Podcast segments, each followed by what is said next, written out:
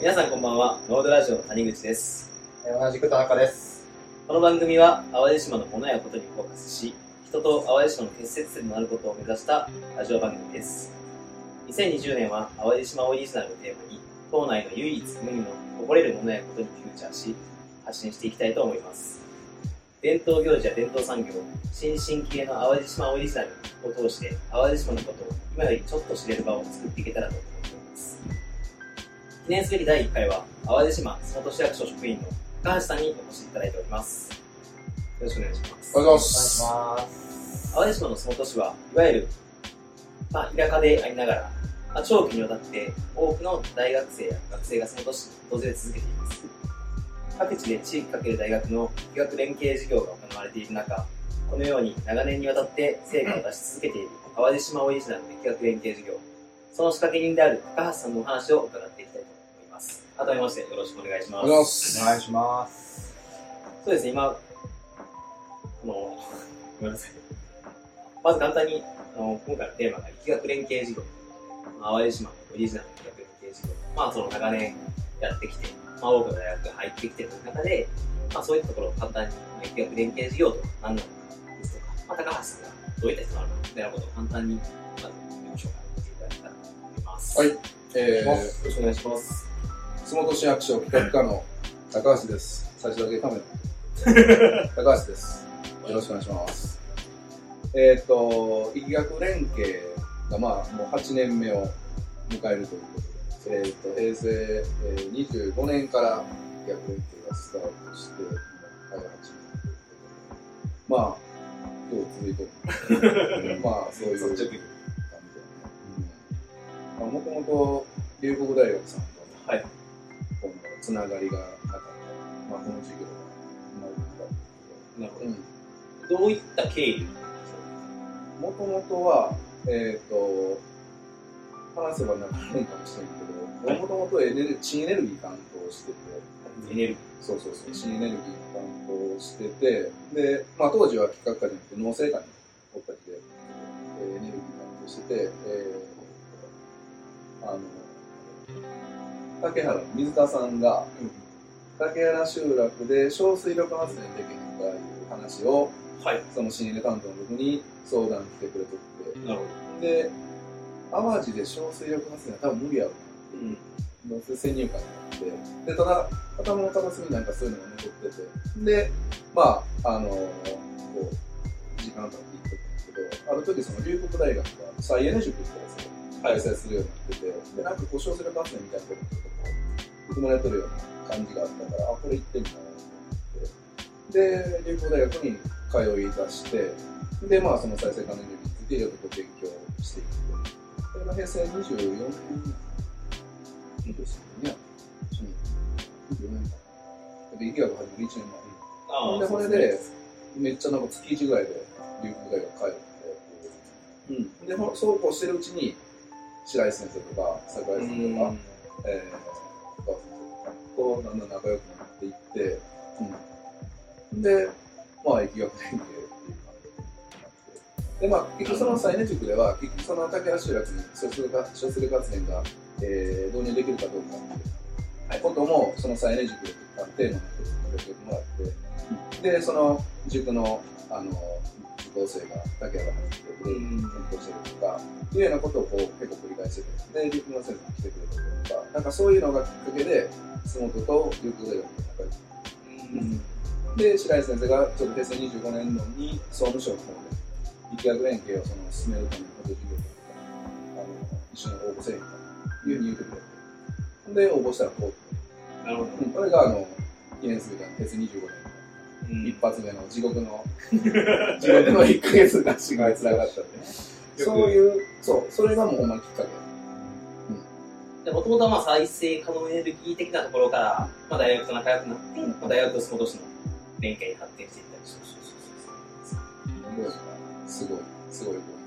そうですよね。まあ、その竹原集落の方が、うん。まあ、再生可能エネルギーの話をしなければそうそう話です。そう、それ、そう、水田さん言えへんかったら、多分、再エネ塾行ってなかったし、で、流行で繋がってなかったら、今この場も。うんなかったかもしれないそうですね。そう、そうやね。そういう。なるほど、なるほど。なんか、長年関わらせていただいている際に、疫学連携で知らん部分だったなと今ちなみに今は例えばどういう大学、まあもともと龍谷大学から始まってきてるんですけど、どの大学がこう入ってきてて、まあ、どんな活動をしてるかみたいなまあ、龍谷大学は、まあ、平成25年から入って、で、まあ、特にやっぱ再生可能エネルギーで地域を元気にするということで、えー、長年間、まあ、その際だけじゃなくて、はい活動をやってて、あとはまあ、えー、平成26年ぐらい、次の年から、ねそうそう、早稲田大学とか、えー、京都高専はい。が入ってきたり、えー、京都造形芸術大学、確か次の年だったうん。で、えーっと、まあ、県立大、兵庫県立大学が入ってきたり、えー、とか見てるの大丈夫。最近やったら京都大学もうん。ああ、そう。えーあ、そうそう、あの、竹原の小水力発電の九州大学。九州大学。そう、あの、ということで、まあ、いろんな大学が関わってもらってて、で、今も、まあ、今年度もちょっとコロナでいろんな、あの、なかなかうまくいく、うん。新しい大学ね、2つ3つ、声がかかってて、なかなかちょっと形になってない。うん。関西の大学だったらすごいわかるっちゃわかるです。他の大学も入ってるから、まあ、ゲストしてくださいじゃないですけど、なんかその東京大学とか、九州の大学とか、そういうところが入ってくるみたいな条件とかあったりとか、そういうのがあるんですか？九州大学はもともと龍谷大学と組んで、その竹原に小出力発電を入れるっていう、そういうその、まあ、特別チームみたいな九州大学が入ったから、再現関係で。そうそう、九州大学が入るから、もう竹原の小出力発電専属。なるほどなんか今もそれだけの付き合い。うん。うん。竹原の小出力が外れ、あの、壊れたら、九大学ではいはい。直すみたいな、うん、そういうお付き合いだし。で、早稲田大学は、要は当時早稲田大学の大学院生やった子が竹原集落に入って、そのロングトレイルみたいな取り組みをする。っていう、あれも、当時のあの地域おこし協力隊のはい。山下君と確かはい。つながりやって、なるほど。そう、あの野田先生ね。うん。うん。そう、そのつながりで確か、はい、あの、こっち来てくれて、で、まあ、彼は結局大学卒業して、あの、いろんな各地転々としながら、今は最初、東京都立大学うん助教授になって、まだ引き続きってもらってなるほど。そんな感じで、まあ別に条件言う、あれもないねんけど、まあその、市の予算も結構限られてるから、はい遠いとこから来るのは、交通費結構かかるし、まあその辺のところでちょっとこう、予算、予算も考えながら、っていう感じ。リアルな。なるほど。まあ、来るもの、困わずだけれどもっていう。来るものは困る。だけど予算は、そういう感じで。なるほどな。うんえまあその、疫学連携事業って結構やっぱその、すごいバクッとしてる中で、まあ結構龍谷大学のその再エネのこととかしたりとか、まあさっきの話だったら、早稲田大学で、今、都立大学です。東京都立大学の方は、まあその、ロングトレイルのイベントをしたりとか、なんかそのすごい活動範囲が広いなと思うんですけど、なんかそういう意味で、なんか地域側が、まあ、例えば疫学連携を聞いて、どういうことを期待してるかみたいなころで、そのなんていうんですか、逆連携事業が、どういったものなのかを簡単に言っていたらすごい難しいですそうそう。いや、なんか、さっき聞かれたことを答えてなかったら、力学連携とか言えてなかった。冒頭ね。まあ、あの、地域の域と大学の学、域の学が連携する。地域と大学が連携するで、まあ、大学生にとっては、まあ、えーキャンパスでカリカリ勉強するだけじゃなくて、うん。まあ、フィールド出て自分が学んだことを生かそうっていうメリットもあるし、地域にとっては、まあ言ったら、えー若い人、高山僕らの世代がうん地域に入ってくれて、えー地域にそういうその両両者とウィンウィンの関係で成立してるのがなるほあとまあ、洲本市の事情を言うと、あのー、淡路島内に総合大学がないっていうど。はい。ことがあって、高校卒業しちゃうとみんな進学とか就職とかで当該に出てっちゃって、で、そのまま当該に住み着いて帰ってこない。で、まあそうすることでその若年層の人口がものすごい減ってるっていう事情。まあこれはまあすごくだけじゃないかもしれないけど、そういう事情があって、やっぱり特にそういう疫学連携みたいな取り組みで、若い人をどんどん地域に導入しようっていうことで、まあその市は力を入うん。れてやってるということで、あとはまあ地域、何やったっけそのそのえーっと、地域にとってのまあ、地域にとって、まあ、期待してるじゃないですか。あ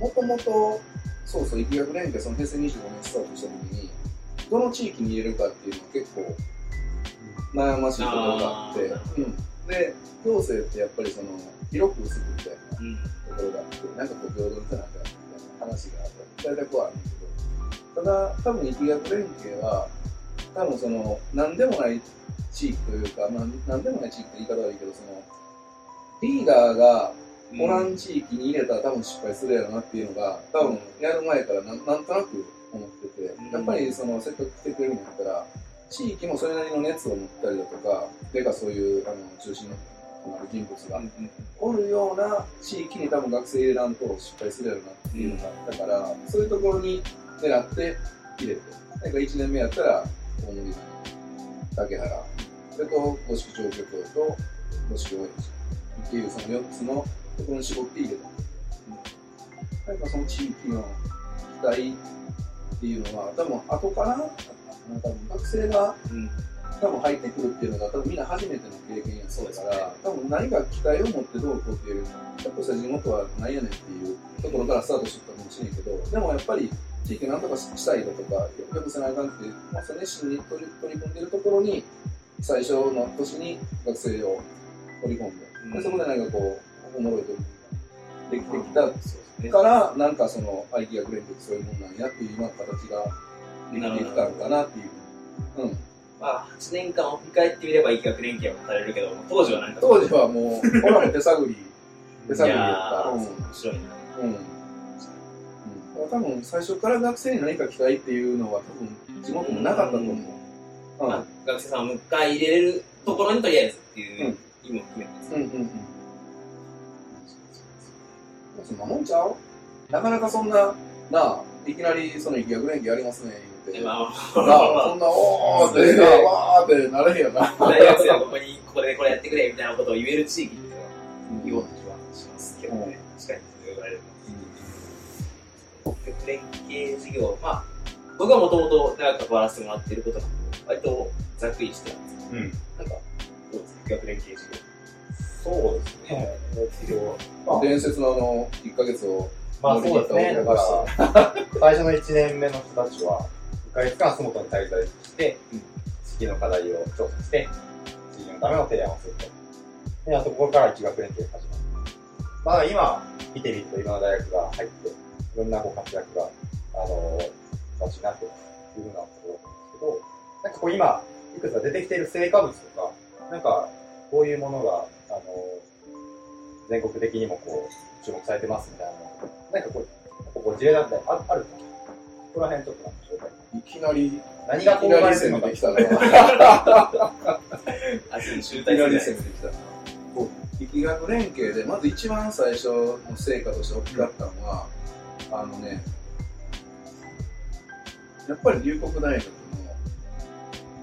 力とあの、固定化学買取制度、ヒットって呼ばれてる、要は太陽光発電からできた電気をあの全部買い取ってくれる。あの制度が始まった時がちょうどまあその力学連携スターちょっと重なった時があって、その当時から、この制度はちゃんとやっぱ地域を、そうなんていうの、良くするために、あの、この制度を活用するの要するにその地域で生まれた、地域にある再エネ資源っていうのを活用して電気を作って、それを売るっていうことは、地域の資源をお金に変えてるわけやから、そのお金は地域にやっぱ還元されてしかるべき。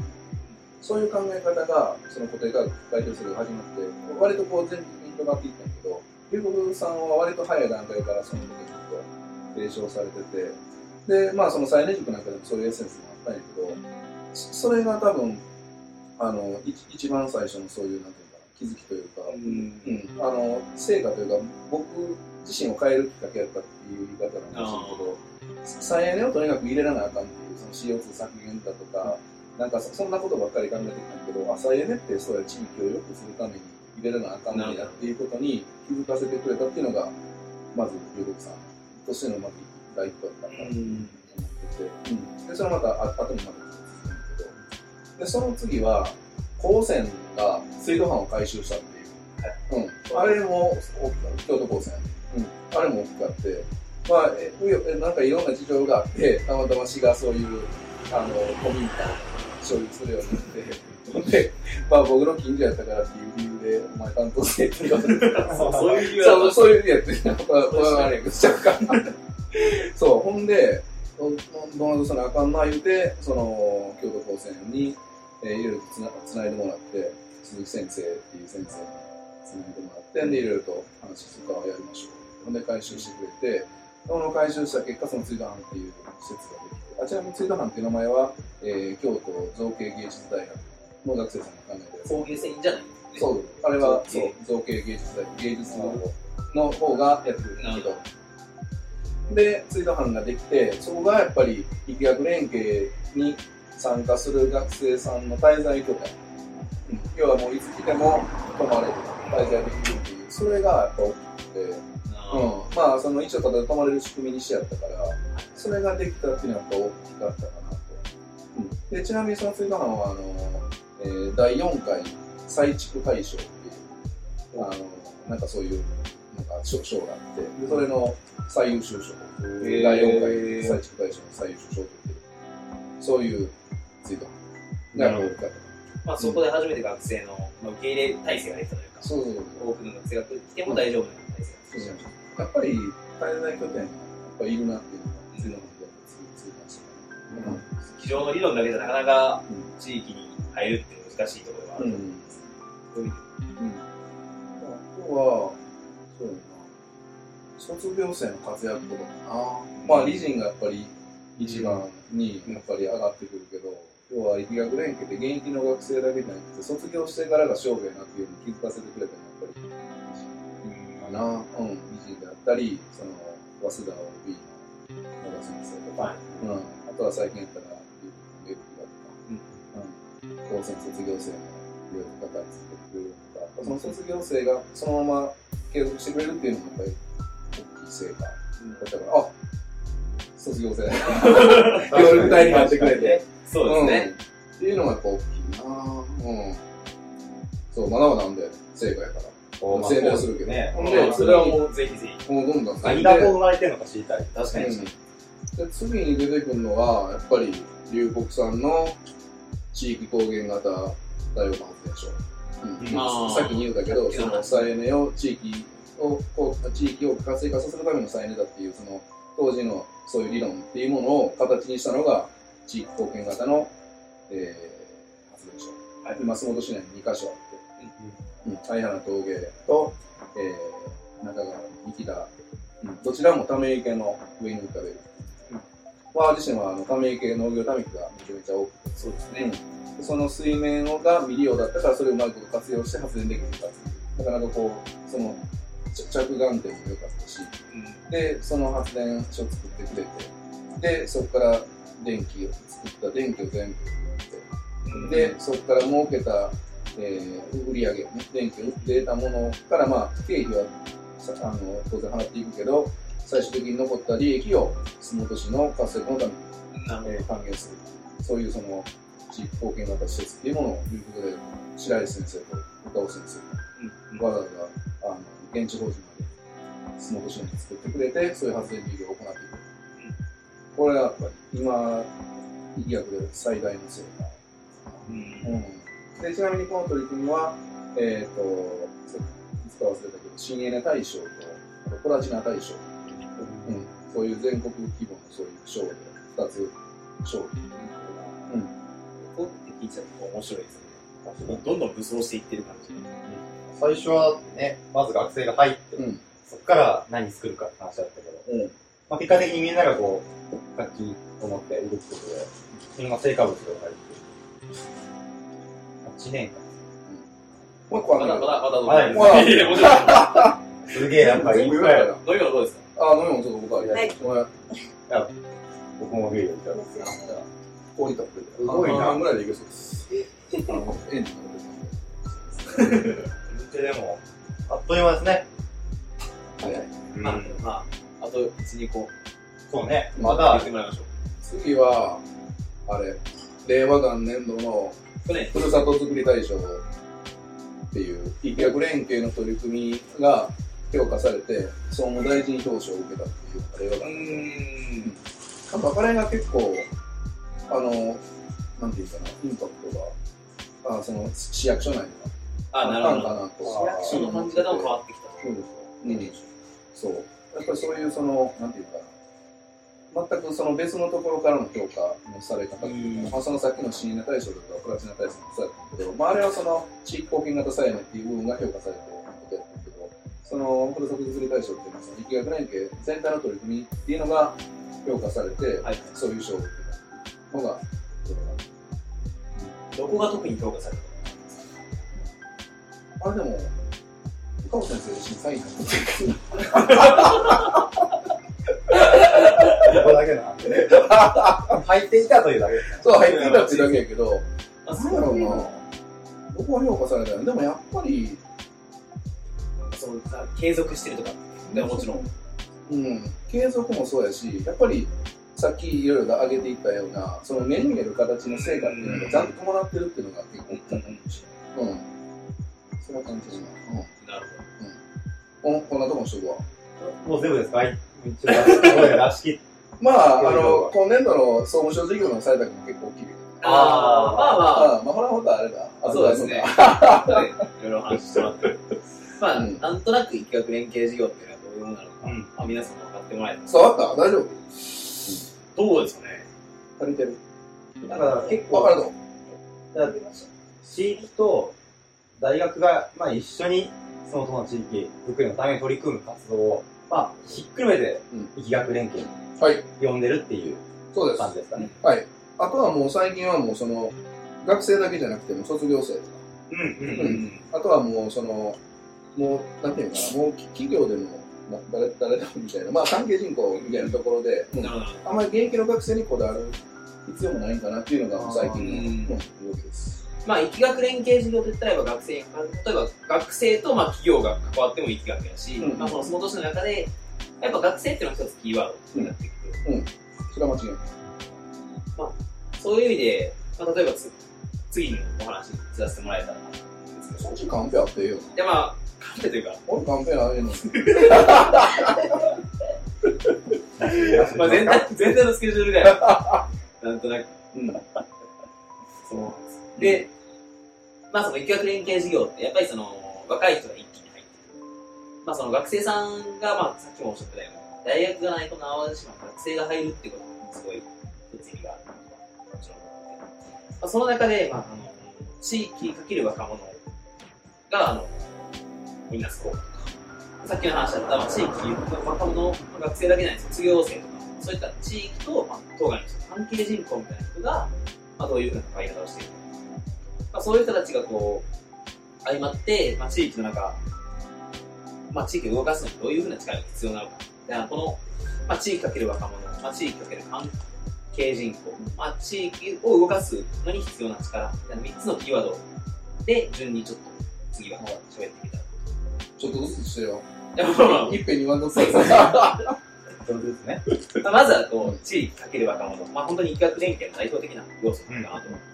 けど、そうですね、こう、例えば今、疫学連携事業ってこう、世代を超えた取り組みとか、まあ、さっきもおっしゃってた、その地域のキーマン、大体70とか80、うん60、そういう方が、まあ孫子の世代、学生のところから、まあその、教授とかも含めて、すごい幅広いその、人間が関わってくる事業だと思うんですね。まあそういうところで、まあ例えば難しさだったりとか、うん。まあさっきちょっと軽く触れてもらったんですけど、まあそういう、えー、継続してる中での、あの、気づきみたいなのを、うんなんか、若者がこう地域に入ることによって、地域が動いたっていうかですね。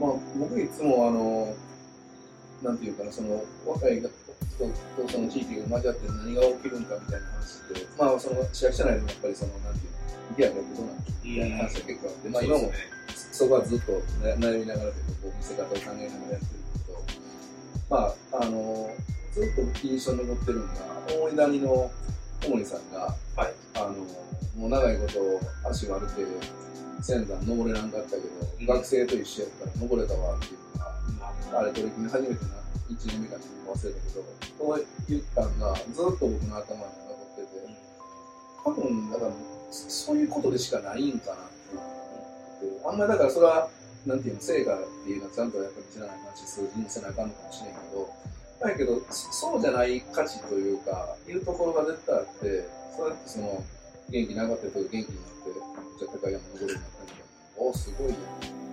ところがあったから、やっぱりそういう力を与えてくれるのが、やっぱりその、若さというか、うん若さであったり、そこからの熱であったり、特にやっぱり、めっちゃ褒めてくれるから、地域の人は基本的に機嫌がいい。ああ、星が綺麗、空気がいい、食べるも美味しい、あのあの人優しい、温かい、みんな褒めてくれるから、基本的にやっぱ受け入れてる人らはみんな多分そう？うん。それだけでやっぱりこう、なんていうの、自分だとか自分の地域を多分誇らしく思えるようになってきてるから、うん。それがやっぱり一番いいいい変化というかなのかなっていうふうには。なるほどうんうん。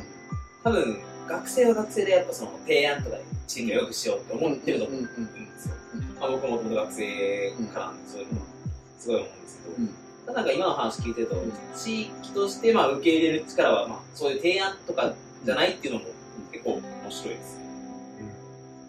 ただ、要はもうおもろかったらええやんっていうことなんかもしれん、結局は。うん。だからなかなかそんな学生入っていきなり地域が劇的になんか、めっちゃ儲かるようになっただとか、元気になったわっていう、そんな即効性のあるような取り組みでもないから、まずはやっぱりおもろいかどうかっていうことなのかな。やっぱり地域が、ああ、よかったなって思えることなのかなと思うけど、まあその、か課題的なこと言ったら、やっぱりささっきも言ったけど、その60代、70代みたいな人が中心になっている。でしかも、おっさんばい、男が、女性がなかなか出てこないから、やっぱり、なんていうかな、一見もそういうリーダーたちも、受け入れてる地域のリーダーたち、多分世代交代を、どっかでちゃんとやっぱ考えらんと、自分が120歳まで生きるわけないから、そう、せっかく今こうやって、あの、いい流れで来てるやつを、やっぱり次の代にどうやって継承していくのっていうところは、多分課題かな。うん。多分その長老連中した言い方あるけど、が頑張るのもええねんけど、それは多分いつまでもなかなか続かないのなっていうところはあるから、どっかでこう人が向けなあかタイミングが出てくるかもしれない。うんなんかその若者が、あの学学生がこう入ることで、そういうなんかこう、チームに新しい中間の世代が入ったりっていうのは特にないんですか？例えば、最初は70代とかの方々が、まあ、に学生が入って、ちょっと活気が出てきたからの、なんかそこにちょっと外から協力する方が現れたり、まあ、30代、40代の方が活動を見直すようなきっかけできたりみたいなことってあったりしますか？その例でいくと、あの竹原、うん。竹原のトレイルが、今はもともとその、早稲田の OB の、まあ、都立大の助教の野田先生が竹原の人だとやってるけど、まあその、ロングトレイルっていうものを竹原を拠点としてこう整備していくっていう。あの取り組みで今、あの、地元、地元というか、あの、竹原じゃない、えー、何歳ぐらいある ?40 代ぐらい、50代？うん、40代、50代ぐらいの女性の方が仲間入りしてくれて、うん、やっぱそういうの面白がって、あの、参加してくれてみたいな、そういう例が、ちょっと出てきてるから、あうん、それは結構おもろいな。結局やっぱりその、取り組みが持続するかどうかっていうのは、やっぱりそうやって、あの、ひ人やと思うから、うん。うん、やっぱりその地元の人だけでずっと頑張るっていうのはなかなか継続せんから、うん、どっかでやっぱりそういうち違う力みたいなところをね、こと取り入れていかないと。でもまあ、理事もまさにそうやん。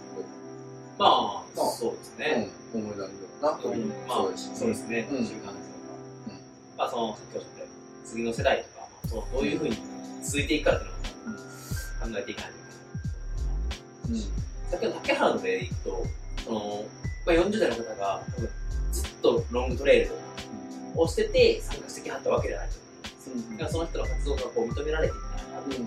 だからそういうのは、どういうきっかけだったかみたいな。最初は多分参加者できたんちゃうかな、多分、はいトレイルのイベントで参加して、で、その、もともとそういう竹原の中でも、とにかくやっぱり、なんていうかな、その、スタッフというか、運営サイドというか、うん、は人を増やさなあかんよなっていうのはずっと言い続けとって、それの中でやっぱりその参加者、まあ、参加してくれるってことはやっぱ興味ある人たちだから、うんそういう人たちをこう、ね、こそつなぎ止めておくような、動かしていかなあかんなみたいな、そんなことを話してたから、まあその成果がひょっとしたら出てるかもしれない。なるほど。うんまあ、もっと言えば、他の大学とかも結構外向けのイベントってしてるじゃないですか。うんまあ、親子さん向けのワークショップとか。うんそういうところを、まあ、さっきの話だったら、こう、つなぎ止めていって、まあ、次のそこの、まあ、ファンになっていってもらって、みたいなことが結構だってその打ち上げ花火で終わらんように。せなあかんっていうのが、多分多分最初は打ち上げ花火でええんかもしれんけど、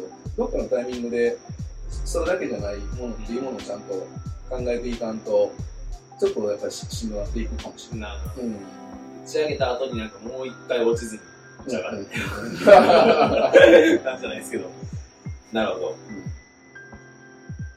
地域かける若者っていうと、逆に若者の反応とかって、学生さん、さっきの話にもあったように、まあ、授業で入ってる学生さんみたいな、ゼミ活動で入ってる学生さんみたいな、まあ、はたまたこう、有志でサークル活動みたいなの入ってる学生さんがいると思うんですが、まあ、その、学生さんの反応とかどうですかおじおじさんですけどあんまりこう、都市部の学生さんがうん田舎に行って、わーみたいなうん。って、多分想像つかない人が多いような気がするんですあよ。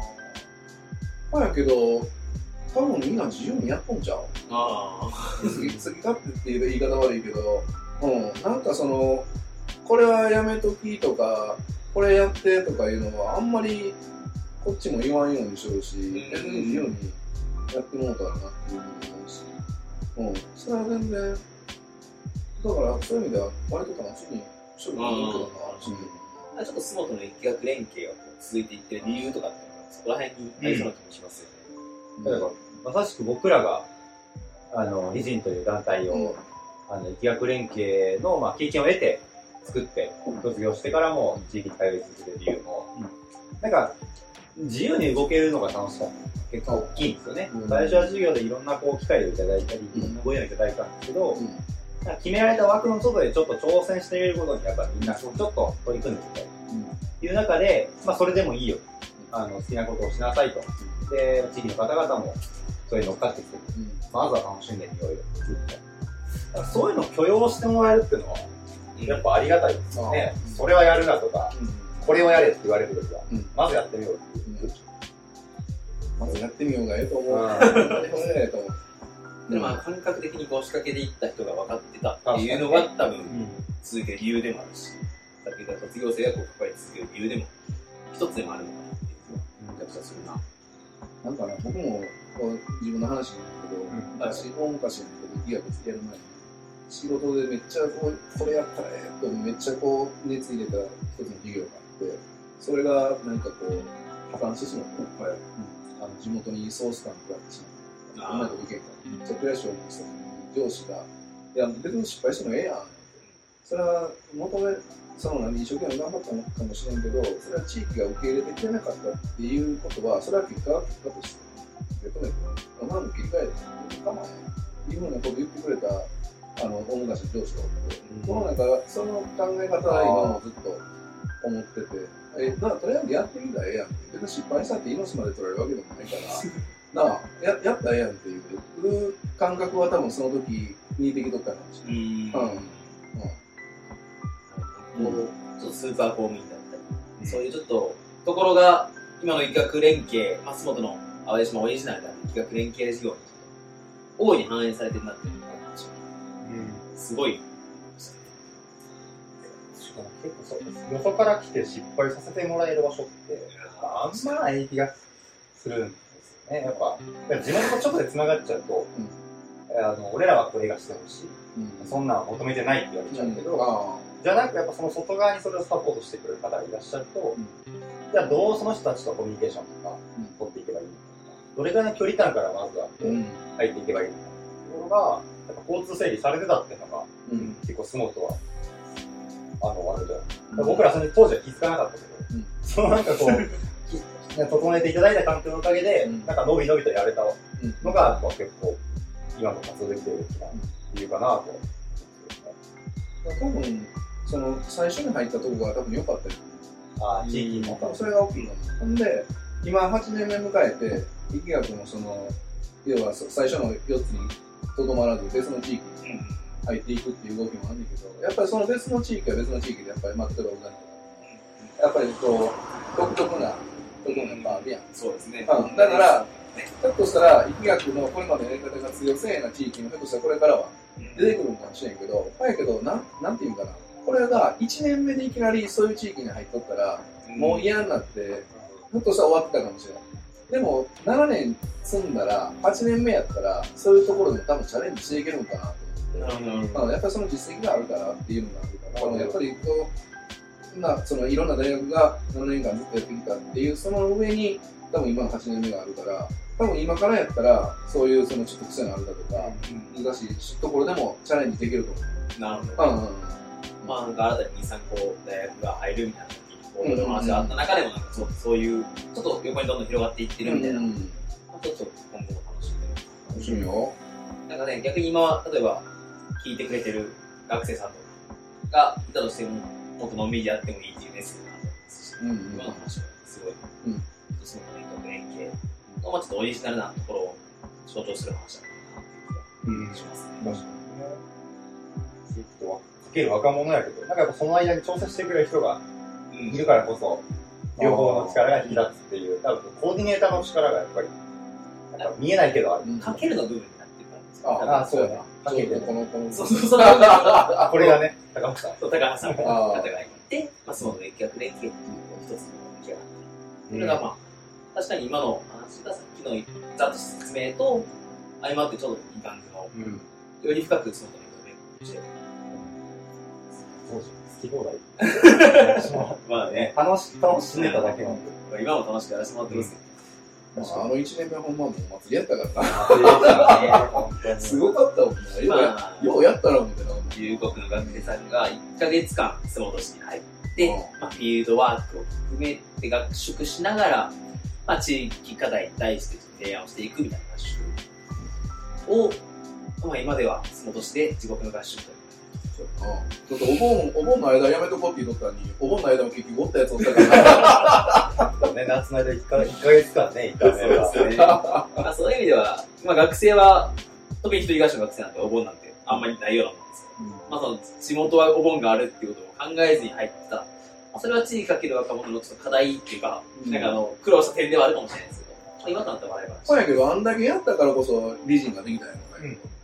間違いないです。なあ、ほやからやっぱりその、なんていうんかな、そうやってその卒業後もみたいなところを考えたら、やっぱりこう、いろんな意味でやっぱりこう、濃厚な時間を過ごすっていうのは、やっぱりどっかで用意したらんと、あかんのかなと思う。なるほうん、今やったらまあ、あれたら1泊2日か2泊3日ぐらいの感じでやってて、まあ別にそれがええや悪いやっていう話じゃないんやけど、やっぱりこう、いかにこう濃密、濃厚な体験をすることができるかっていうのが大きいかなとうん。思う。うん。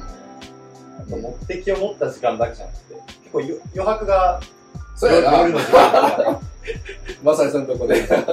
多分じゃあ僕一人だけ1ヶ月いたら、こうなったかというと多分そうじゃないなと思うし、うんやっぱ仲間たちと、なんかこう、相撲で過ごした時間がみんな結構忘れられないもんってうんて、その仲間とか地域の方と引き続き何かしたいっていうところは、確かに原点になったなう。うん。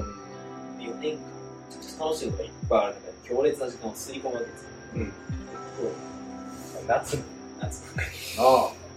海が近いっていうのもええかもな。まあ確かに歩いて青春やな。山も海もある。そうやな。スモークはそう、ちょうどええ田舎やからね。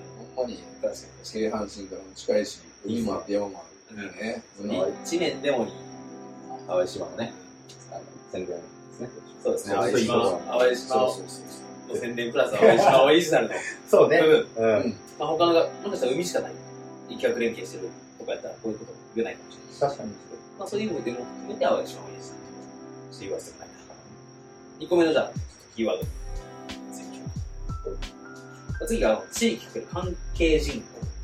まあ、すごいホットな話題だと思います。関係人口。さっきからもこう、話してるのがちらちら出てきてると思うんですけど、まあその、まあ、実際島内にいない、まあ、島外に行ったりとか、まあ、またまたこう、思ってくれてるだけでも関係人口あるとは思います。まあそういう地域のファンみたいなものに関して、まあそれをちょっとお話ししていけたらなと思います。まず、えっ、と、外からの目線、すごい大事な気がもともとよそ者、若者、若者みたいな話があった中で、そのよそ者に入ってくるのかなって気がす、まあ、さっきも大学生とかの外からの視点が、こう、地域にどう役立ったって言ったらいいですか、どういうふうにこう、効果して、作用してるのかみたいな話って何かあったりしますやっぱりさっきの話とちょっと重なってくるかもしれないけど、やっぱりその、気づきなの。気づき、多分ずっと長いことおったら、もう当たり前になってしまってて、うん。そう、気づかないというか、あのーあるもの探し、ないもの探しとかいろいろ言われるけど、そう、やっぱりそのないもの、ないものねだり、うん。ないものねだりの多分状態に多分いなかったりとかしてて、そうじゃない視点というか、こんなにいっぱいあるやんっていうことを気づかせてくれるのが多分、あの、そういう学生さんのやっぱり関係者うん。うん、やっぱ外からの目線っていうのは大事というか、多分定期的に入れとけへんかったらあかんのかなっていう気はうん。してる。うん。うん。まあ、こう地域をアップデートしていく上でなんかこう、うんそそういう外からの新しい気づきを入れてもらう。なんか僕自身は、まあ、もともとそう学生だったんですけど、学生自身が大学生なりの目線を持ってみたいな話をすごいするじゃないですか。うんそれってなんか僕はすごい違うなと思ってるんですよ。っていうのもその僕らみたいな学生がなんかできるわけもないですし、まあやれよ。いや、と思ってたっていう。うんやったらいいんですけど、ん。まあなんかその新しい気づきなんかこう与えれるわけがないって僕は思ってたんですよ。まあ、ただなんかその、今そういう話をお伺いしたりして、まあ、そういう意味ではその、地域側としては、その、ちょっと違うってことを言う学生さんが言ってくれるだけで、うんなんか、もうそれが気づきになってるんだなっていうのが、認識が取れる。とにかくもう褒めてくれるだけで嬉しいよ。それが一番大きい。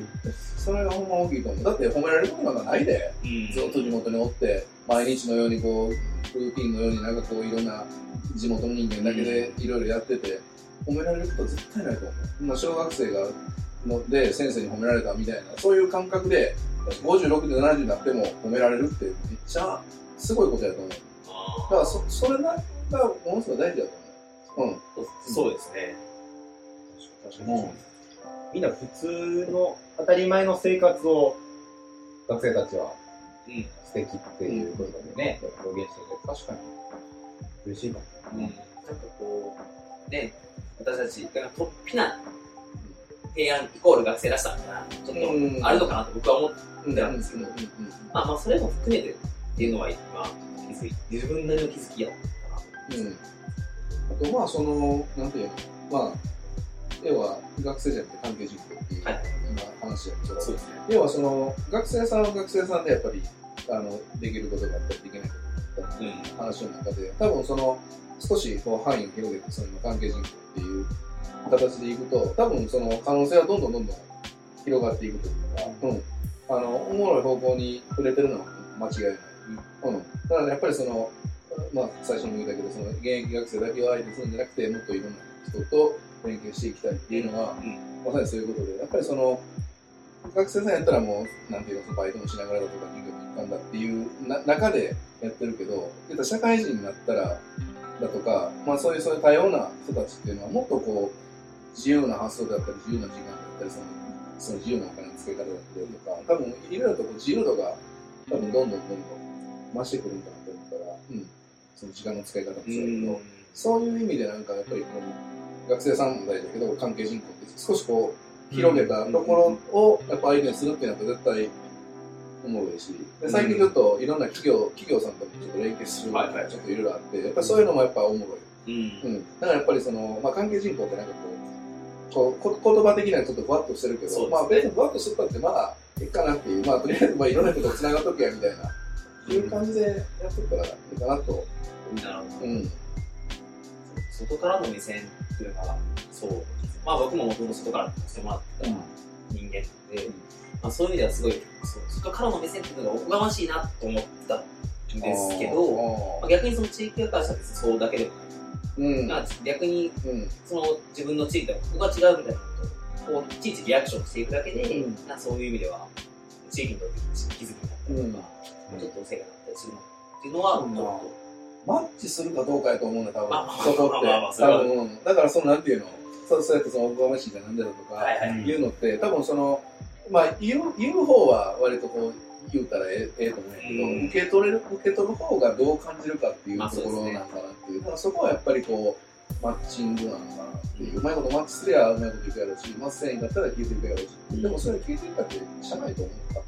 その、なんていうか、そういうトライアンドエラーみたいなことを繰り返しながら多分こう、自分にこう、レベルアップしていくかなっていうふうに思う。でもエラーもなかったら分からへんやん。そうですねまあ、うんうん。多分地域側もそれで、こいつなんか、なこと言っとんなって思うこと自体が多分ちょっと、今までと違う、あの、やりを入れられるというか、うん。目線でちょっと物事を見たきっかけになると思いますし、うんそういうの確かに、そう、うん。必要ですよね。うん。よく言われているもの。自分の認識が今、すごい改まった。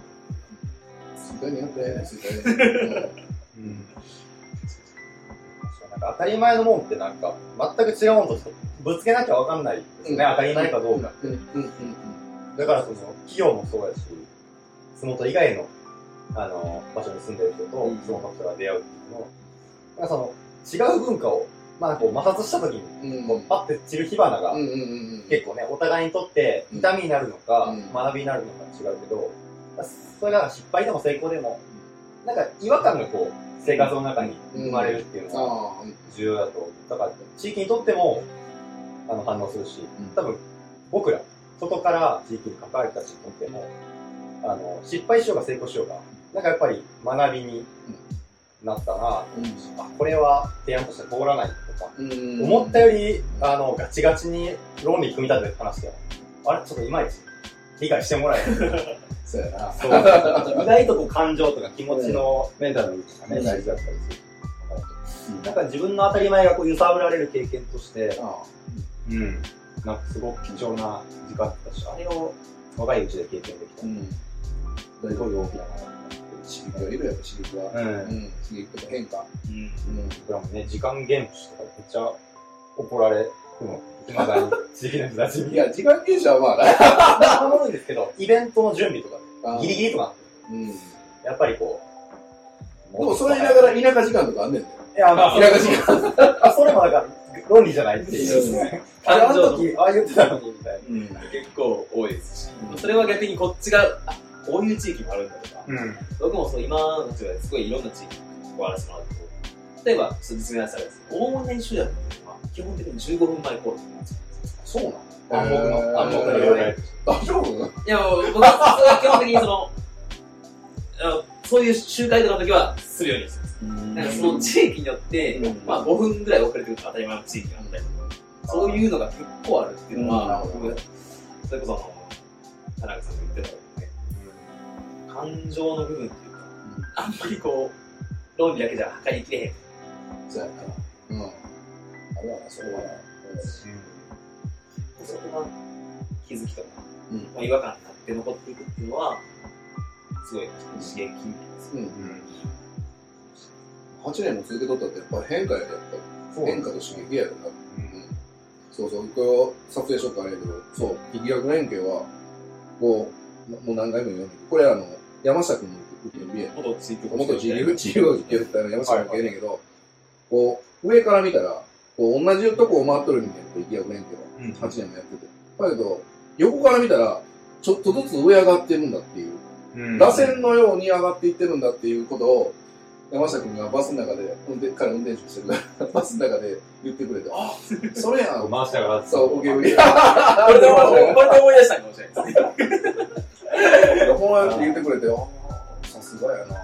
だから、それでも、ちょっとずつやっぱり変化とか、こう、なかったら、多分続いてない。変化とか刺激みたいな。それはでも、意識はしてる。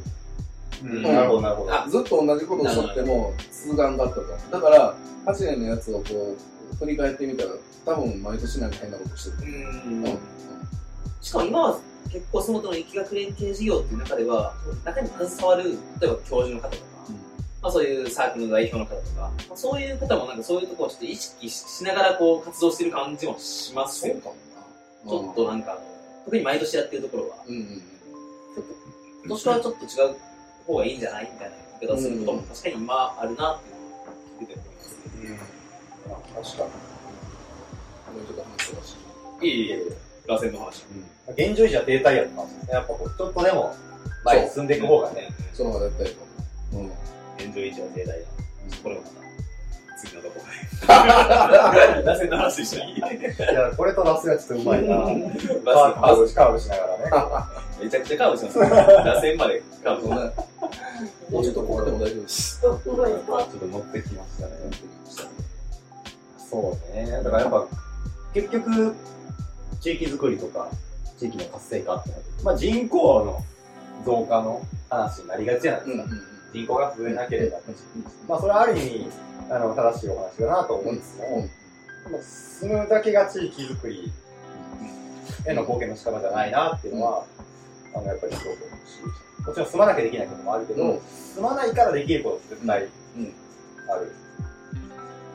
それとなんか一定新しい学生が毎年そのことに関わり続けるサイクルが生まれてるっていうのは、何かしら新しいことが起こる可能性が、ね、他の町より高いっていうことがやっぱ、うん逆に大学ないっていうのは、ちょっと強みかもああ、なるほどな。うんああ、逆にあったらそこばにこう言ってまうかもしれんけど、うん、なるほど、なるほど。ずっとあれやろうよとかね。ほんまやな。うん。よかったよ。高橋さんがいればですよね。かけるの部分ですねそうそうそう。まあ、結構なんかこう、振り返ってみると結果論じゃないですけど、まあ振り返ってみて分かることがすごい多いなと思いながら、まあ、さっきの話じゃないですけど、ちょっとずつこう進んでいってるからこそ、うん形として成り上がってきてる。そういう感じじゃないかな。僕ら美人も、谷口君が去年からこっちに移住して、こっちで活動してる。まあ、他のメンバーやっぱり、当該から通いながら、いかに相撲のための、なんか取り組みを作れるかっていうのをやってるんですけど、まあ、やっぱりどっかで住めないっていうところの、うん、うん。なんか追い目みたいなのみんなやっぱ持ってるんですよ。ああ。あの、その追い目になるやっぱり。えっと、まあ、追い目とまでは言わないかもしれないですけど、うんでも、住めないから、なんか最大限自分たちにできることをやりたいってことを言うメンバーがやっていて、まあ、そういうメンバーと一緒に動けてるのは、すごい楽しいし、うん幸せだなと思いつつもうん、だからこそできることってあるねって話に、うんなんか、していけた方が、うんだって、ね、なんか、じゃあ東京とかで働いてる人は、そのことに関われないのかというと、うん。あ関われないってなっちゃうとちょっともったいないなとそう。し、企画連携はなんか次のストップとしては、行かなくても応援できる仕組みをなんか作ることなのかもしれないなと思って。おっしゃる通りまあ、コロナの状況も踏まえたら、もうそれしかないよ。うんそうですね。やっぱりな、移住ってやっぱ重い。いきなりそんな住めへんかったらどうのこうのとか、そうそう、関係人口の話でもあるんやけど、なんていうの？あの、いきなり結婚してくださいとは言わんやろ、みたいな。なるほど、なるほど。な、うん。要は、お付き合いする期間があってこそ結婚するんでしょ、みたいな。移住って前だ結婚みたいなもんや。うん。そういう話をされた方が多かった。確かにそうや。うん。やっぱりそういう関係人口に、重たいもん、やっぱり背負わせたらあかんと思う。うんあんまり。協力隊もそうやけど、うん、協力隊ってその、卒隊したと地域におれや、みたいな。まあ僕もそれは意識としてはあるんやけど、あんまりやっぱそういうことを言い過ぎたら、どんどんどんどん重たくなってしまって、で、もう、なんなんていうか、あんまりいい結果を望めないんだなっていう気がして、もっとこう軽軽やかにというか、だからまさにその関係人口っていうのがまさにそうやと思う。要は、住まなくても、その年にどんなに関わるのか、その年の思いながら生活してくれるのかっていうことが、すごい大事なことだなって。うん。そもそも、だって、日本全体で人口減っていってるう。中で、それを大王取り合いしたら多分あかんかって、シェアシェアせなあかん。だから、東京に住むかって、その人のことを少し思ってくれとったら、ええっていうところからを、まあ、第一歩として考えていくぐらいの柔軟さというか、僕は持ってなかったからなんかなと。うん。今の次のステップの話だ。さっきの再エネの再エネの話でも CO2 を削減しなきゃっていうこうネガティブな考えから結構こうポジティブな考えある時をで変わったみたいな話が。うんだから今の多分コロナみたいなこういう状況の中で、まあ、来れへんって負い目を感じてるんじゃなくて、うん。まあ、来れへんやったら来れへんなりにどうしていこうかみたいな話に次ちょっと展開していきそうな雰囲気を持ってるのが、その連携連携でもあるし、うん。なんかそれがちょっと全然実現可能そうなのも、その逆連携の発作やなって話をすごい来週月曜日、あさってか、あの、龍谷大学と相原峠はい。とオンラインで、ミーティングするんだけど、え事前に峠のお米をビコに送って送ってくれるほんで、オンラインで、向こう、向こうで、米炊いて食わんかいって、峠の人とうん学生はその米を食いながらミーティングするっていうのがうん来週月曜やねんけど、なんかそれもおもろいな。あ。そうですねだ。から、なんかこう、来れないけど、来れない中でもやっぱりできることってどんなことっていうのは、やっぱりいろいろと仕掛けようがあるっていうのは、なんか思ってるそうですね。うんまあ、こ今回の場合でお米を通してなんかその地域の味を知るああ、うん。その地域の風景がちょっとわかるとか、うんなんかそういうことですし、うん。絶対美味しいですしね。そうね。間違いそうね。確かない。経営人口としてのちょっと関わり方も変わってきた。でもその米のアイデアは石倉先生が言って。そう、石倉先生が、なんか、あの、パソコンの前で、こう米食ってもいいんじゃないですかみたい。ああ、それありっすね、っていう感じで。え？そうそう、あれですね。でそれも結局、だ峠に話したら、もう30キロ、1票はいはい。くれて、うん。ほんで、だからもう、スモト、スモートプロジェクトに参加してる学生さんに全員配布してっていう。に。おー一人1キロぐらいで。あそうそうそう。30人分ですよね。あと30キロあるからな。そうそう。それでいいや。確かに確かに。そうそう。うん。お湯原毎日からね。あ美味しくて有名な。淡路でブランドのお米ですよね。そうそうそうそう。いうのおもろい。うん。の関係人口の地域っていうのは、まあ、もともと8年前とは少し変わりつつある。うんまあ、まあ、そんな中でこう、次のキーワードとして、まあ、地域を動かすために必要な力といいますか、まあ、先ほどの話もあったように、まあ、いろんな高得性の人間が変わってきて、まあ、7年前と比べて、まあ、その、どう変わってきてるというか、うん。どういう力がまあ作用してというか、最初分かんなかったけど、ちょっと見えてきたね。うん。ずっと見ている高橋さんだからこそ、あ、こういう力って結構地域動かすに大事だな、うん。感じで、もしあると、うん。ヒントとしていただければな。うん。そうやな。竹原にあのシェフが来るっていう話はびっくりしたけどな、うん竹原はもうずっと4世帯8人しかおれへん限界集落って言われてるところで彼らのミッションはやっぱりその集落につながる一本道を太くするっていうのが隠れミッションとしてあって、まあそれは絶対しとってんけど、でも人口少ないところ道広げれへんどうみたいな、それで池役連携で取り組んで学生さんがいっぱい来るから言うてちょっと道を修繕してくれたりだとか、成果出とるみたいやけど、あそうなんですかそうやね。割と保証してくれるみたいな。そういうのもちょっと、ちょっと、そうそうそう。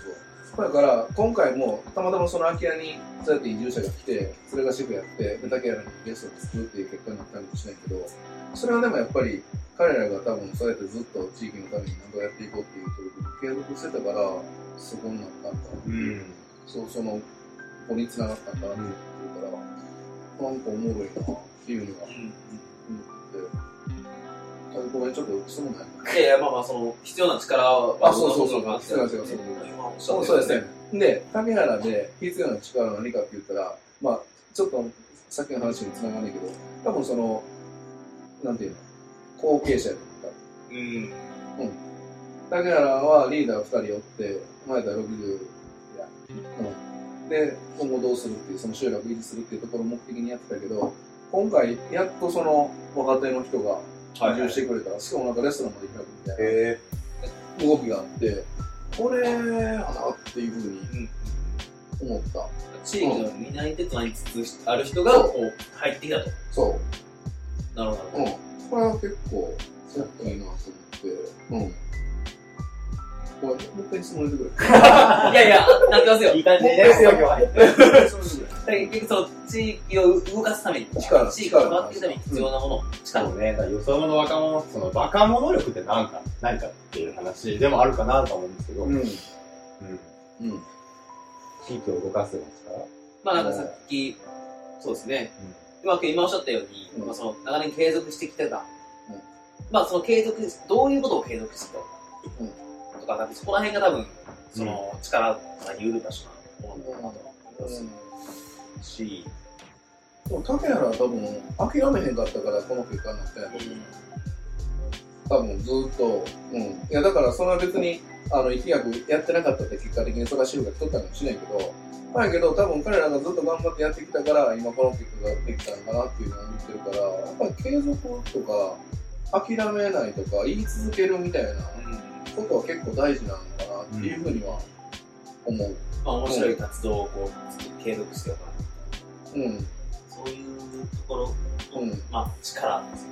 あとやっぱりそれを継続するためにやっぱりそのサポートする人たちがたくさんいるそのマイギア部っていう学生さんだったりとか、そういうトレーニングという国だったりというのがあったから続いとったのかもしれないし、なるほどうん。そうやってずっと続いてて言い続けたから、この結果やったなっていううん。は、なんか思う。うん。ちょっと力とは離れてしまうんですけど、まあこう、螺旋でこう上がってきて、うんここまで来て、その年、立教連多分、市役所でも、結構変わり種のとこいらっしゃる。あその、高橋さん自身がですけどね、はい。変わり者的な感覚、やったんじゃないかなと思うんですよ、当初は。そうよ。ただ今、こう、市役所のこう反応とか、扱いとか変わってきたりしてるか、ちょっと、はいです。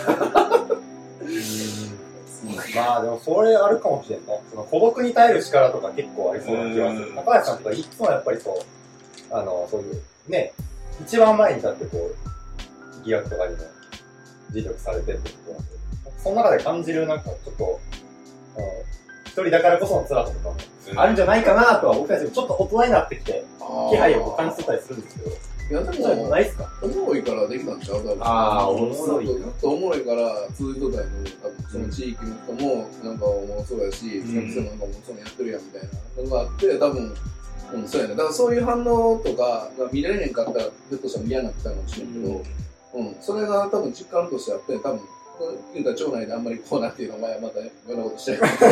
そういう、そうあんねんけど、いや、それをなんとかこう見せていかなきゃみたいなミッションもあんねんけど、なんか、そそれは、うんなんていうかな、その、変えれるというか、うん、そそれは多分重要じゃなくて、やっぱりその、学生さんなり地域だったり、関係者だったり、やりつかといかにこう、機嫌よくやってきたかっていうことが見れたら多分、全然そんな、うん、気にはあれ、面白がってるみたいうんな。ね。まあでも、一応でもそう言いながらやっぱ上司がちゃんとそれを仕事として認めてくれてるから、できてるってこともあるん。ううん。ね。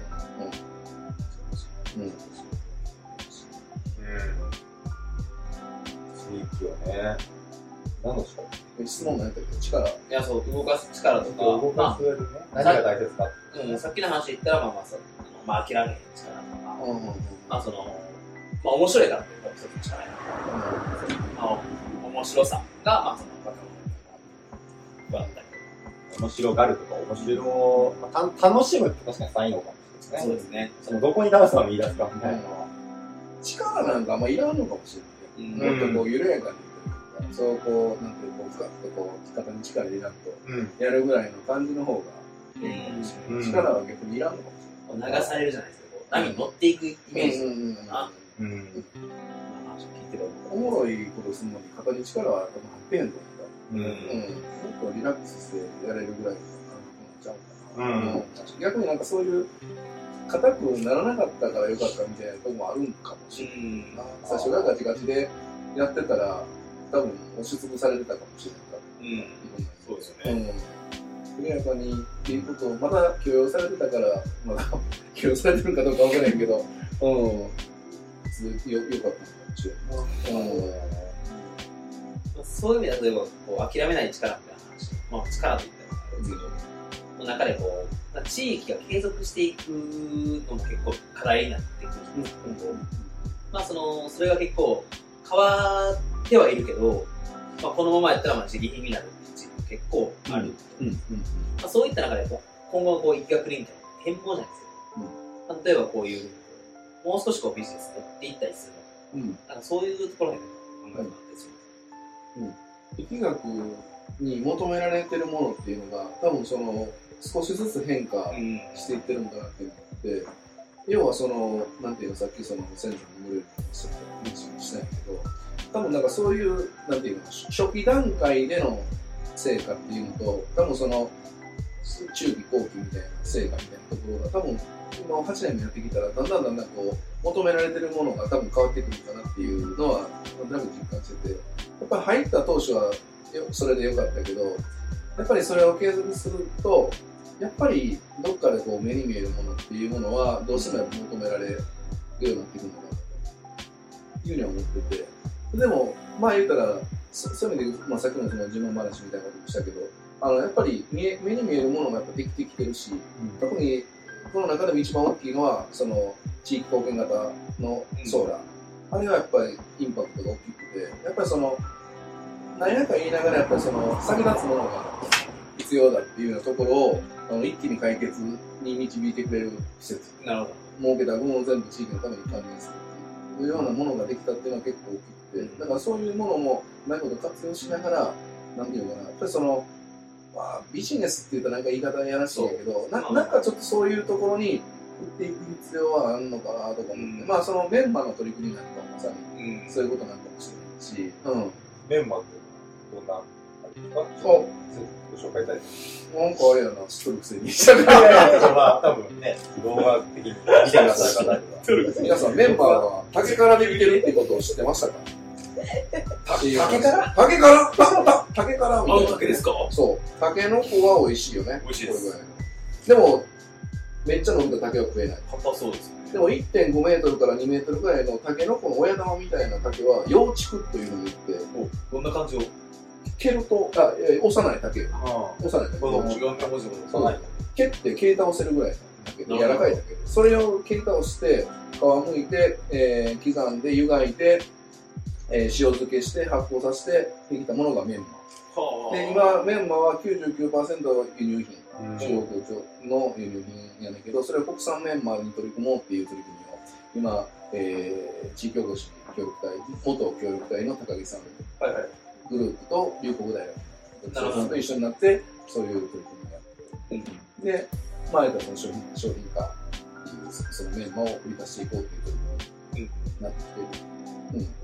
今まではやっぱその放置地的問題。あそうそうそうそうその問題やったところに、まあ、フォーカスあって、うん。その課題解決プラス、まあ、ちょっとうん。地域にお金が落ちるような仕組みを考えられた。そうまあ、そこに疫学連携もちょっと噛んでる。そう。あそういうちょっと、まあ、ビジネスライフじゃないですけど、うん。ちょっとこう、継続していくためにね、あの、まあ体力作りが必要やとちなみに今年度、えー、洲本市役所の横にあの洲本商工会議所があって、はいはその1階の一室に、えー、龍谷大学ユヌスソーシャルビジネスリサーチセンターというのが洲本分室ができるなるほど。要はソーシャルビジネスを洲本市でしっかりとこう研研究していこうっていう龍谷大学の分室ができるのも今年のとにう。んかやっぱりそういうその、なんていうの、まあ、ソーシャルビジネスっていうことで、まあ、その、まあ、あんまりビジネスってなかなかこう、それ先行したらまたなこういろいろとこう難しいところもあるんだけど、でもやっぱりそういうところが当然求められてくるぐらいのステージに多分来てるんかなっていうふうには思ってる。なるほど。うんうんうんそうですね。うんまあ、今までこう、ずっと積み上げてきたものがあるから多分そこに行けるわけ。うん。うんうんただまあ、だからといってこう、ビジネスに完全に振っちゃったりとかすると、多分今までのものが崩れてしまうと思うんですよ。多分そこを、その一つ一本、クッションさすものとして、まあ、この面白さだったりとか、うん。楽しみながらみたいなところうん。でお話して打ち出したらいけるかな、うんそうそういう気がします。うん。うん。そういう、ね、次のまあステップとか、うん。飛躍連携の新しいフェーズにこう突入するようなうん。年になるかもしれない。そうそうそう、忙しいよ。どうしはうんだから、あれですよ、熱が生まれてくるっていうこともそうだし、うん。まあ、このコロナもね、だから考えなきゃいけないタイミングが、ある意味このタイミングで来たってことは、うん。なんか一個それは前向きにね、そうですね。うん。後回しにしちゃいがちですもん、多分こういうの。それをがガッと直面してもうコロナは早いけど、関係人口って何やねんっていうのを考えるきっかけになったと思う。うん、ほんまの完全のリモートで何ができるのっていう、別に何ができるってそんな上から目線じゃないんだけど、リモートでもできることを考え、一生懸命考えてやってるっていうのが、今そのコロナの状況でまあ強制的にそうなっちゃってるのかもしれんけど、なんかこれがうまいこと回り出したら、なんかもう無敵やなっていう感じがしてる。うん。全然言うたら東京の方が北海道の方がオンラインで繋がって、意見交換しながら、このことできるみたいな、そういうことに発展していったら、割と思うことになるなと思って、ああのピンチはチャンスになるけど、うん、えええ感じにいくと思う。う。うんん。それをていっている、まあ、人がそう思えてるっていうのが、うん。すごいですまあ、確かに確かに。そう、しかもこのコロナが、あの、なんですか、まあ、起こした変化って、人と人をこう、近づけなくしたこうん。とだと思う。うんうんうん。人と物だったら多分、繋げられると思うんですね、全然。うん。つまり人間の密っていうものがウイルスを媒介するけど、うん。じゃなくて人に物を届けるってことは、うん今まで通りできるって考えると、やっぱりこう今まで作ってきた人と人のつながりを、なんかもう例えばサービスとか、うんなんか商品、なんか別のものでこうちょっと代替していくとか、うん。人以外のつながり方みたいなのを用意してあげるってことが、結構大事なんじゃないかなっていうのは、最近すごく思ってて。だからメンバーっていうのがその一個にもなってるうん。し、力学が作っていく、なんか次のそのビジネス商品っていうのも、なんかそういったところに気づいていくと、ね、こういう危機があってもうん。つながれるね、うん。なんか一個の株として、大事なものになるかなと。そう。そういう意味では、まあ今年大事だなと思ってる。うんうん。これでなんか、医学がおかしなるみたいなことは、なったらあかんと思う。なったらあかんと思う。まあそうならんと思うけど、うんうん。やっぱりその中でも、あの、あおもろいことできたなっていうことが、いいこともいいこともできたら、まあ例えばその、オンラインで米を食うみたいな、そういう、そういう、はた一見こう、くだらないみたいな、思えるようなことでも結構な大事だと思う、多分。やっぱ螺旋ですから、それ。うん。いや、多分画面上で平面的に見てるんじゃなくて、相手は自分たちが作ったものを食ってるっていうのが、味や味覚やん。なあ、味覚なり香りであったりだとか、視覚であったりっていうので、そこで相原闘技があるわけやん。そういうつながり方が、そうですオンね。ラインでもできるっていうのが、もうめっちゃおもろいなと思って。うん。乗っかるわけじゃないですけど、生産者が今まで食べてるところを直接見る機会っていうのはあんまないですああ。そういう意味で、なんか、オンラインだと気軽にできるみたいな。そうですね。うん美味しいですって言えるのって結構もう後からこう感想として美味しかったですって聞くことはあって、うん。うん実際に食べてるところを見ながらっていうのはそうね。ね、うん。食べる方もプレッシャーかもしれないです。うん。そうね。いいですよね。うん。そうそうは結構コロナにそんなにこう、負けずに、うんいろんな新しい取り組みが生まれてそうやな。る。ううん。なんとかやってるよ。うん。うん。どうでしょうどうまあ、そうそうお時間もあれなんですけど、最後にぐらいですね。おなんかこれからちょっとじゃあ、展望というか、新しくやっていこうとか、力学連携してるどうとかね。うん。まあ、次のフェーズに入ってくる感じなんですけど、うん。なんか具体的にこんなことを目指していったりとか、うん。こんなことやるよみたいな、あるとちょっなるほど。ネタ振りですね。と。ネタ振り。はい。選んで、鮮やか。関係人口創出拡大。お総務省、総務省事業の採択を受けまして、令和2年度関係人口創出拡大事業モデル事業っていう、変な名前の事業、採択を受けまして、うんはい、今年度、その年は関係人口をどんどん広げていきますっていう、そういう年でございます。地域と学生だけじゃなくて、学生以外にも、一応そう、あの、卒業生をメインターゲットとしながらっていうことになったんだけど、まあ別にそんなことはもう気にせずし、うん、とにかく関係人口増やしていく。で、その増やしていく切り口を、おもろいっていうことをキーワードにして、今年度はしていこう。さっきからこう、チラチラ出てる確かにがあるんですよね。おもろくなると。そう、おもろくないとあかんっていう。そう。で、その中で、いろいろと、その、谷口君、田中君がいろいろと頑張ってくれて、おもろいの学校という、おもろいの学校っていうのを、9月13日、10月17日、はい開催する。まあ、この話はでもね、田中君の方が語った方がいいかもしれない。いやいやいやいや。でもなんかそういうふうに、その年も、要するにまあ8年目を迎えて、まあコロナもあったりとかいろいろしてるけど、やっぱり関係人口の力学連携をベースとしながら、その関係人口の取り組みっていうのを徐々に徐々にステップアップしていく。まあ、総務省の中にも認めてもらいながら、そういうおもろいっていうことを切り口に、その年をっていうような年にこういう人になっていく。うん。っていうところかな。でおもろいの学校の話は田中が言う。でもこれさ、あら、そうよ。お願いしま。お願いしますでもこれはね、やっぱ8年間、そうですがどう、どうしていくかみたいな話。さっき高橋さんもおっしゃってた、まあ、これまでやってきたことを次のフェーズに持ち上げていく。で、やっぱり僕らが楽しくやらせてもらえたのは、その中にその、とりあえずやってみようと。うん。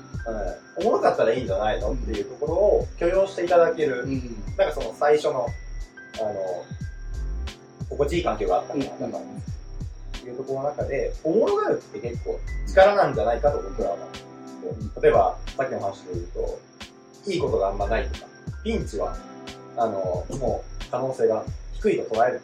それは逆転の発想で、スタンスを捉えるのか違うし、そこをどうおもろがれるとか、活かせるかっていうのは、まあ、結構、技術として、まあソードの中にたくさん溜まってるんじゃないかな、というふうにちょっと思っていて、無意識に高橋さんとか、その方がやられてることだけど、なんかそれをちょっと全国の方々と一緒に学びながら、なんか小難しい話するんじゃないうん。とりあえず、あるものをおもろがるとか、うん。えーじゃあそもそもおもろいって何だったっけみたいなことを、まあ、考え直す場を作ることで、まあ、ビジネスビジネスになって、うん。そういうものを生んでいく、なんかきっかけを、うん。あの、作っていくような、あの、取り組みをね、そこからやっていくことが、逆連携の次のステップなんじゃないか。ということの中で、モレの学校という、ちょっと、ふざけた名前、大真面目にそれを、そのとから打ち出していければな。スモロ スモローがね、ースモロー。合言葉、ね。スモトと、おもおもろい。おおもろい。もろいと、スモローもかけて。ああスモロースモロー。スモロスモロースモロー。ー。まあでもそう。え、これスモロー出てくるじゃん。いや、そういやそう。仕込みが足りなそうですね。ちょっと出してきます、うんそのうち。た。確かにね。うん。おもろがあるっていうのが結構うん原点にある種の、うんまあそれを信じてやってきたことが、うん現に結果としていろいろ花開いてることを考えると、まあそれって結構真面目に大事なんじゃない？うん。ね、後ろ向きになってもちょっと、人の前で、あるものをどうおもろがれるか、うん。もっとおもろくできるかを、ね、みんなでちょっと考えられると。関西人ですしね、僕らそうですそうやな。うん。おもろくてなんぼで、みたいなとこありますからね。な。そうそう硬いこと考えなくてな、っていうことなんやな、多分。そうですうん。うん。だっていうか、その、力とかじゃなくて、うんちょっと力抜く、抜抜くってでも、じゃあできるかっていうと、誰でもできるかもしれない。うん。大真面目にふざけると。まあ一見矛盾したようなうん。ところも面白い。真面目に不真面目に、面白半分みたいなところもある。でもだから今回そうやっておもろいっていう切り口になってるけど、多分なんかその、なんていうかな、これを、1年目でいきなりこれやったら多分もうアホかの話になって戻るかもしれんない。逆に7年続けて8年目だからこそ、なんかこれが光ってくるのかなっていうふうに思ってて、だからそういう積み重ねが、蓄積があったから、多分これを大真面目にテーマとして使えるのかなっていうふうにはそうやと思うんです。。うん。もちろん、さっきの話です。高橋さんの市役所の立場とかもそうやと思うんですし、なんかこの、本当にね、初年度からそういうことを言ってしまったらふざけたやつだけで終わってしまうんですけど、まあそうじゃないってことは、まあ多分今まで見捨てきてるからこそ、おい。ね。確かに確かに。うん。なんかその、実質まあみんながこう、ただ面白いだけで、うんまあおもろいと感じるようなことを8年間やってきたなっていうのをみんなこう認知してるからこそ今のがある。うん。間違いないと思なんかその中で改めてな、そそれをやってきたけど、8年目を迎えてこのおもろいの学校でもっぺんずっとおもろいっていうのを、うんもっぺんそのな、みんなで共有すると確か、再認識したり、その、著名な方々に話を聞いたりとかして、そうですね結構、それはそれでやっぱおもろいかもしれないうですうん。うん。ね。う。最低ですよ。ね。多分結構多いと思うんですよ。なんか例えば、義務感がある自治会の活動とかって、うんやらなきゃいけないでみんなやってるけど、やりたいにこう切り替わるために、うん。なんか、どうしたらいいのかってなる人いるし、若い方巻き込み入れるね。そうですねまあどうおもろくできるかっていう人に、なんか参加してもらえたりするうまいな。ヒントになるね。そこから僕はずっと上かもしれないですけど、ずっと申し上げてると、ネガティブをポジティブに変えてきたことをきっかけとしてこう面白いことがあると、と。確かに。映画を楽しめる。うん。なんかそういうものをね、うん次にしてる。まあ、もちろん今は一学連携に参加している学生さんとか、まあ、一学連携としてすごいやってる学生さんも、今の学生、あ今の活動を面白がりながら、今後も活動を継続していくっていううん。ですし、まあ、その後もね、こう続いていってくれるっていう、すごい大事なうん。話をですね。目標はだから、おもろいの力を、ちゃんと、まず、僕たちが分かって、それを、まあソーシャルビジネスの形にできると、ああれですよね。それが、本当に必要だったということの、まあ、ある意味証明にもなるし、そうやな。うん。その次までね。ややっぱりさ、あれやな。ちゃんとこう変換したり形にする人間ってやっぱ当然必要になってくるだろうな。うん。でもそれすらやっぱりおもろなかったらそうなれへんから。それをする人間もおもろいと思えへんかったらできへん。うん。そうやね。だから、そうや。そうやね。俺も、そうやね。うまく見せるっていうことが多分大事なのかもしれない。結局それをこうコーディネートするだとか、掛け合わせるだとか、つなぐみたいなことが、なんか大事なのかなとか思って。うん。ただ単におもろがってみんながわーっていうことは、多分、ひょっとしたら簡単にできるのかもしれない。こう前からこう、うんうんな、バーベキューにしてたりしたってこう。だけどそれをうまく、ここれとこれをつなぎ合わせて、で、これがこうなった。で、こうですよ、みたいに見せるみたいなところまで、ちゃんとやったるっていうことが、ひょっとしたらそういう企業連携とか関係人口っていうことなんかもしれない。うん、そうですね。うんバックグラウンドがあってこそですけど、うん。うん。それはもちろんそううん。頑張ろう、もっ頑張りましょう。と。もっと頑張 まあ、その時から、もっと面白く頑張ろう。う。ろう。うんん。まあ、ちょっと、あそうですね。まあ、時間も、時間と、はい。来てはいるんで、うんまあ、ちょっと冒頭、高橋さんの方から、まあ、疫学連携とはどういうもので、まあ何をしてたかと、まあ、いろいろご紹介いただきながら、まあ、後半パートでは、割とこう疫学連携がまあ持つ要素っていうのをこうちょっと分解して、まあ、キーワードごとに、まあ、これはこうなんじゃないかみたいな話をやらせて、あのいろいろ議論させていただいて、まあ、今後の展望は、まあ、面白く、松本を今後もどう面白がれるかみたいな話の中で、今日は、こう、話を聞けたんじゃないかな。お、ないですか？聞き残す。はい、大丈夫です。なんか、そうみたいで、上手でまとめんな。やめてください。喋り足りないこととか。うん。もちろんじゃありました。大丈夫ですかハイボールの加減も。いそうそうですね。それ以上、弱張っても。こんな感じでね、淡島のいろんなね。そうですね。まあ、あ、今回は、まあ、洲本の疫学連携ということで、まあ、洲本市特有の疫学連携を、まあ、淡路島のオリジナルの、まあ、こととしてうん、今回ご紹介させていただいて、まあ、今後もこういう形で、まあ、いろいろ淡路島のオリジナルのものやことっていうのを、まあ、ご紹介させていただいて、まあ、ちょっとでも淡路島のことをこう、フォーカスにしてもらうというか、うん、うん。なんか総合的にこう知ってもらえる場を作れて、まあ、この場にも皆さん来ていただけるようなものになればと思っております。なんか話してる中でオリジナルのことに思えてきた。あ、ほんまですか？なんか、ちょっと自信出てきた。あーよかったあーよかったですなんか、うん。そういう、ね、なんか、自信とか持ってもらえたら、うんまあ僕らはそうやって、絶対淡路島のおじさんのものだって思って自信持ってこう、ご。招待させていただいてるわけなんでありがと、うございます。そういう意味で言ったら、すごい嬉しいお話ですし、そうですね。ちょっと今後のお話もいろいろ聞けたところで、ちょっと今日は、うん締めさせていただいております。